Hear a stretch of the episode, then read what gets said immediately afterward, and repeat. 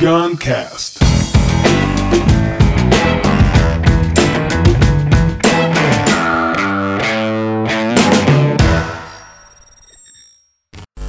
refém de uma decisão do passado. Isso é um negócio danado, né? A gente tava um dia, não foi livre, na Livraria Cultura, No Dia Mundial no da Dia Criatividade. Mundial da Criatividade, 21 de abril. É, e aí eu encontrei com a menina. Ela era aluna do RC? Acho que era aluna, né? E ela tava me contando como ela tava presa numa questão de. Ela era analista de processos de um banco pequeno, um banco familiar. E ela tava me contando, tava insatisfeita, tá não sei o quê, tá não sei o quê.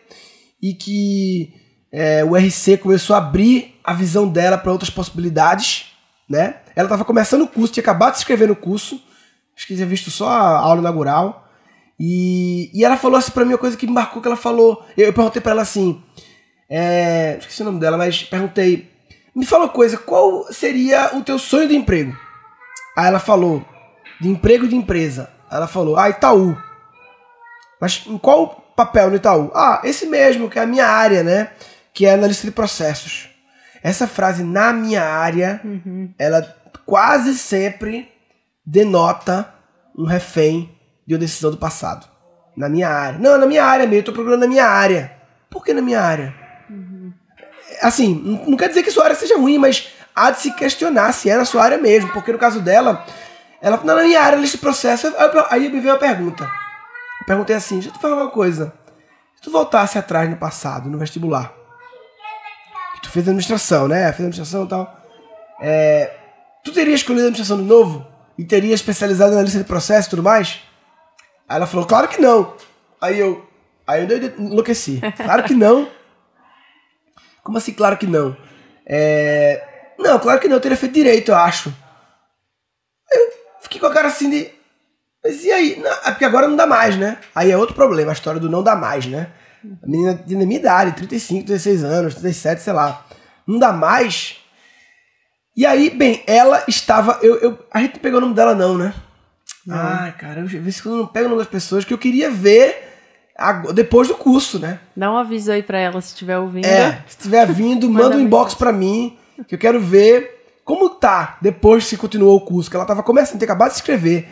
É, como tá, se abriu sua visão, porque aí vem a criatividade como ferramenta que abre a visão. Então eu falei pra ela assim, deixa eu te falar uma coisa. É, então quer dizer que tu teria feito direito, mas que agora é ruim fazer direito. Tudo bem, eu concordo que não é fácil você com 37 anos, trabalhando numa empresa, começar uma faculdade nova, direito a faculdade que, porra, não dá pra fazer as coxas, tem que ler pra caralho, tem que estudar, tem que isso aqui, são cinco anos e tal. Eu concordo que não é fácil. Mas a pergunta que eu fiz foi, deixa eu te perguntar uma coisa. Tu acha que história da advocacia precisa de analista de processos? Ela falou sim. Pois é, história da advocacia é uma empresa. Não é só bancos que precisam, não, de uma pessoa para analisar os processos, para cuidar dos processos, para otimizar. Então, assim, o história da advocacia, o direito, o mundo do direito, não é composto de advogados, não.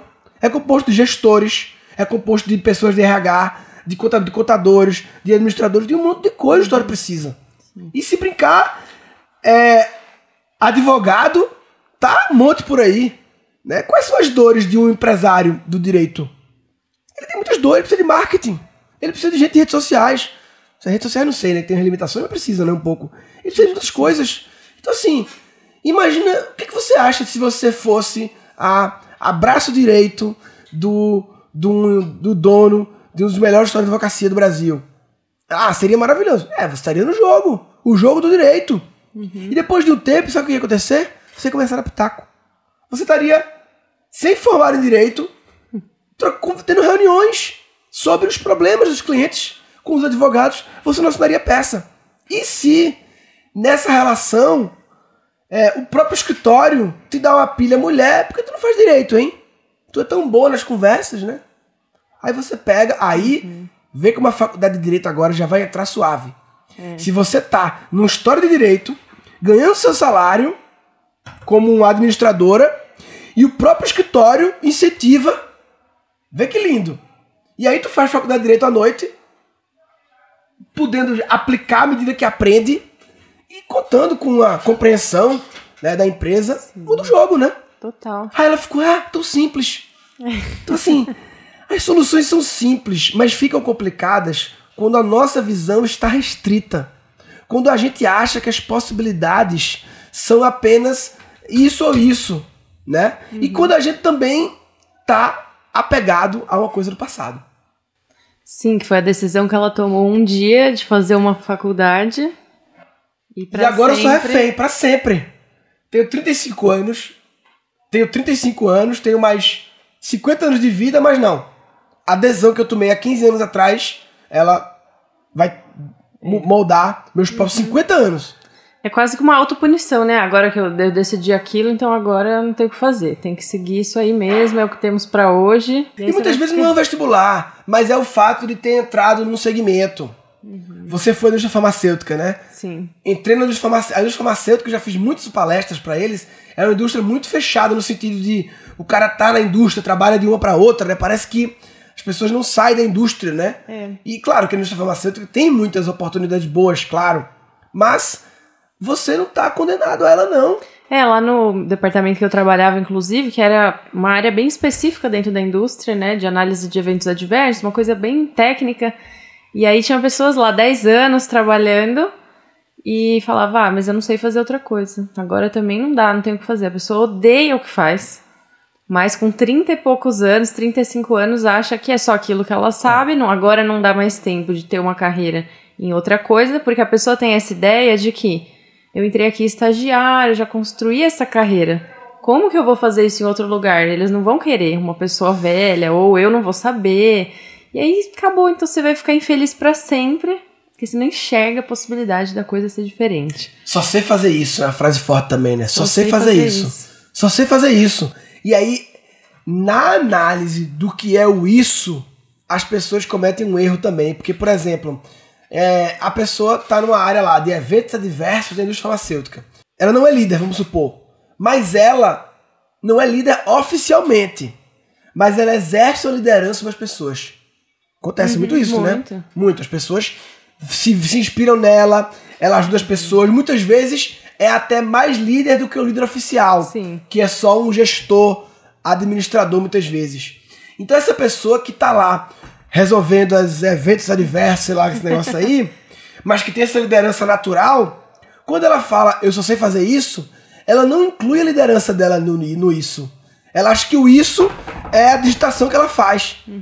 Ela não olha aqui, não, eu sei fazer, mas o que é o meu isso? O meu isso é reportar coisas adversas da farmacêutica, mas o meu isso também é ser uma líder, cuidar de pessoas. Ela não vê esse isso. Porque se ela visse isso como isso, ela ia dizer, opa, é o que mais tem por aí. Meu Deus, o que mais tem. Se você é uma pessoa que é boa com pessoas, que as pessoas vão atrás. Você era um pouco isso, né, lá, né? É, As pessoas iam atrás de você pra trocar ideia. Se você cura as pessoas, cura entre aspas, no sentido de cuida melhor, né? Uhum. Pode certeza que tem muito espaço pra você no mercado. Pode certeza. Pode certeza. Porque as empresas estão precisando de, de cuidar das pessoas. Entendeu? Ah, mas eu não sou formado em RH. Foda-se. Porque tem um monte de gente formada em RH que não cuida das pessoas.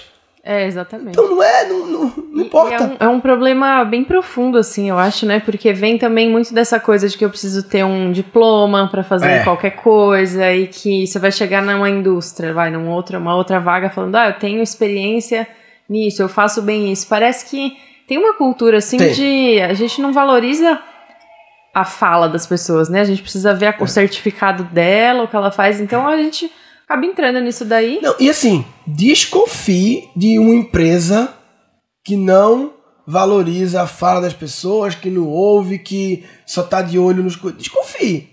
Desconfie de uma empresa.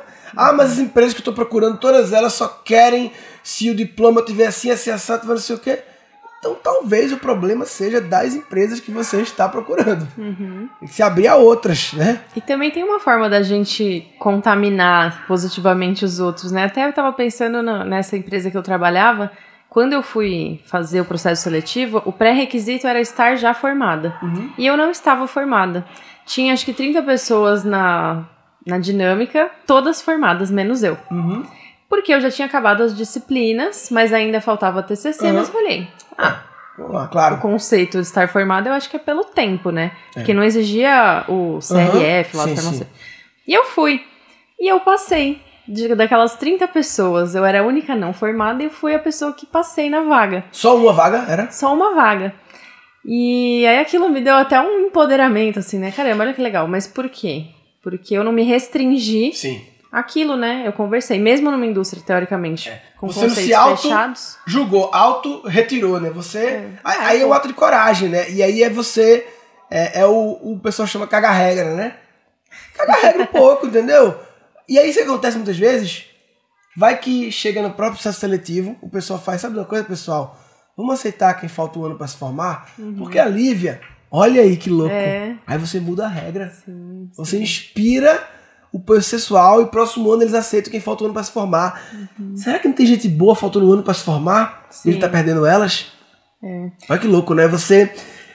O, o, o não se. Não tô, não tô falando de você desrespeitar as leis e ser um criminoso, não. É você, ó. Você cagou a regra, mas você cagou leve. limpinho. Essa própria aluna, né, da RC. Acho que a gente vai se conformando com. Ah, mas eu já fiz isso, eu já fiz pós-graduação nessa área, vou mudar agora. É. Analista de processo, o que, que é uma carreira bem-sucedida, Itaú? É. Pô, mas e se, se eu tentar olhar de outra forma? Todo mundo diz que é assim, mas por quê? Será que não tem outro jeito? Isso me lembrou a história da hiperidentificação com o cargo, a profissão. A pessoa, ela não se vê. Essa é a pergunta que eu. Naquele episódio que eu fiz contigo, né? Quem é você sem falar o que você faz? É difícil essa pergunta. Né? Porque ninguém pensa nela. A gente a vida toda acha que é o que a gente faz. Quem é você? Eu sou analista de processos. Não. Quem é você sem falar o que você faz? Eu sou a pessoa que amo a justiça, ela podia dizer, adoro mediar situações. Olha aí uma realmente uma advogada, eu tô supondo que ela falaria, adoro mediar situações, adoro é, é, dar é, justiça pra quem não, não tem voz, sei lá, ela podia trazer um monte de coisa de quem ela é. Porque na vida real pode ser que em casa, quando os dois filhos brigam, brigam, ela, ela gosta de mediar. Quando os irmãos mais velhos, o pai, a avó, ela gosta de mediar e gosta de sempre buscar o certo e tentar, sabe?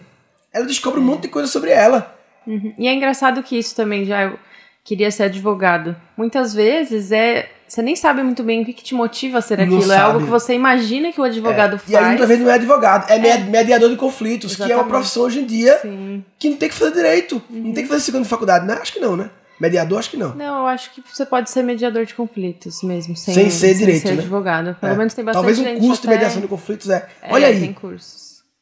tem que se abrir a isso. Que nem psicologia também, né? Acho que eu já até tinha comentado. Eu tinha muita vontade de trabalhar com contribuindo com o ser humano, esse processo de Uhum. autoconhecimento. Não necessariamente eu precisaria ser psicóloga, que aí Sim. eu teria que fazer essa nova Uhum. faculdade também. Não é fácil, tudo mais. Poderia, seria um Sim. caminho.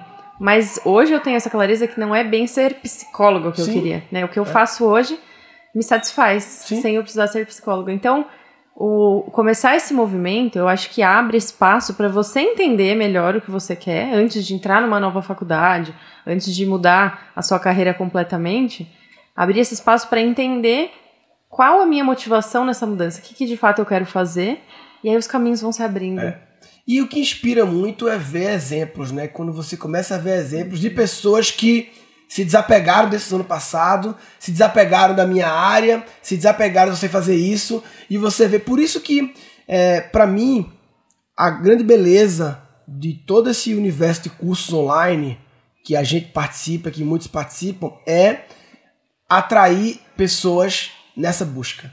Os cursos online, eles criaram comunidades, tribos, mesmo que as pessoas que fazem curso online não vejam assim, mas a tribo foi criada sem ele querer.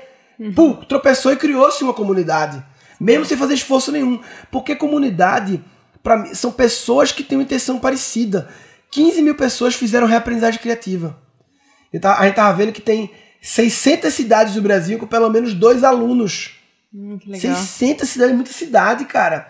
São 20 e tantas capitais apenas, né? 25, sei lá, capitais, 27, é, sei lá. E, e, cara, são 600 cidades lá no interior do interior. Tem dois negros que fez o RC. E imagina o quanto isso conectar essas pessoas inspira um outro e dá força, e dá energia e ajuda a abrir a mente e ajuda a um ver o ponto cego que o outro não tá vendo. Os dois com a mente aberta, mas ainda com pontos cegos, né? Por isso que agora a gente está nessa busca de conectar os alunos. Então, se você vive essa situação que a gente falou aí do só sei fazer isso, apegado a uma decisão do passado e tal, você deveria fazer o Reaprendizagem Criativa, viu? www.reaprendizagem.com.br, próxima turma curso online e 8 e 9 de novembro tem o Rádio Rock Papai, que a gente tá pensando até em trocar o nome para Reaprendizagem Criati- Criativa ao vivo, pra gente focar no, no assunto criatividade. Então, 8 e 9 de novembro, a gente já fez quatro Rádio Rock Papai, esse é o quinto. E a gente sempre melhorou o Rádio Rock Papai, melhoria contínua. Mas agora não é melhoria contínua, agora é transformação total. Porque a gente fez uma parceria com um evento chamado WTM, Welcome to Tomorrow. Agora é WTW. É. Welcome Tomorrow, é, que esse evento Welcome Tomorrow, presta atenção, 6 a 10 de novembro, é esse evento Welcome Tomorrow. Dentro do Welcome Tomorrow vai ter o Radio Papai 8 e 9. Mas, cara, é, o, o, o Papai é, vai ser incrível aqui dentro, mas o WTW é incrível também. E aí, quem comprar o Radio Papai vai ganhar o WTW. Tô logo avisando isso aí. Então fica atento Esse aí. evento vai ser incrível. Vai ser incrível. A gente tá trazendo a galera incrível e tá fazendo um formato de realmente. Eu vivo muito no mundo dos eventos. E eu fico assim pensando, cara, todo evento eu faço mestre de cerimônia e vem na fichinha. Fala pro pessoal a importância deles se conectarem. Sempre pedem isso. Mas aí só pedem, mas não dão ferramentas pra isso. Aí no máximo é um adesivo. Um adesivo pequenininho que fica no crachá. Assim, que eu sou designer, eu sou programador. Cara, quem vê esse adesivo não dá nem pra ver o adesivo. E não tem approach. Tem um problema de approach. Então a gente vai resolver isso aí. Vai realmente, pela primeira vez na história da humanidade, criar um evento que conecta pessoas. Além de trazer convidados e conteúdos incríveis. é, enfim. Eu vou antecipar só uma coisa. Quem ouve o Guncast ouviu a Luciana Galvão. Ela vai estar lá. Luciana Galvão, ao vivo, comigo, trocando sobre criatividade, sobre coragem, abrindo perguntas à plateia, enfim. 8 e 9 de novembro, Rádio Papai, em breve inscrições, fica ligado, eu aviso no, no Guncast. E esse episódio era sobre o que mesmo? Que eu já esqueci, comecei a mudar de assunto. Preso a uma decisão do passado. Preso na decisão do passado, refém a minha área, refém a sei fazer isso. É isso, o que mais sobre isso, Lívia? Acho que é isso aí, Murilo. Esse assunto é quente, viu? Se você está apegado ao essa é a minha área, se você está apegado ao só sei fazer isso, se você está apegado a uma decisão do passado e não está abrindo as possibilidades existentes todas, você está de brincadeira na tomateira. Tá de brincadeira na tomateira. Neste episódio foram capturados três insights. As soluções são simples, mas ficam complicadas quando a nossa visão está restrita.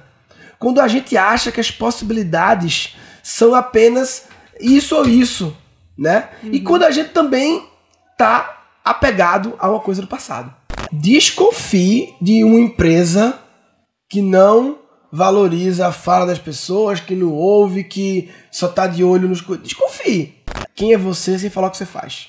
É difícil essa pergunta. né? Porque ninguém pensa nela. A gente a vida toda acha que é o que a gente faz.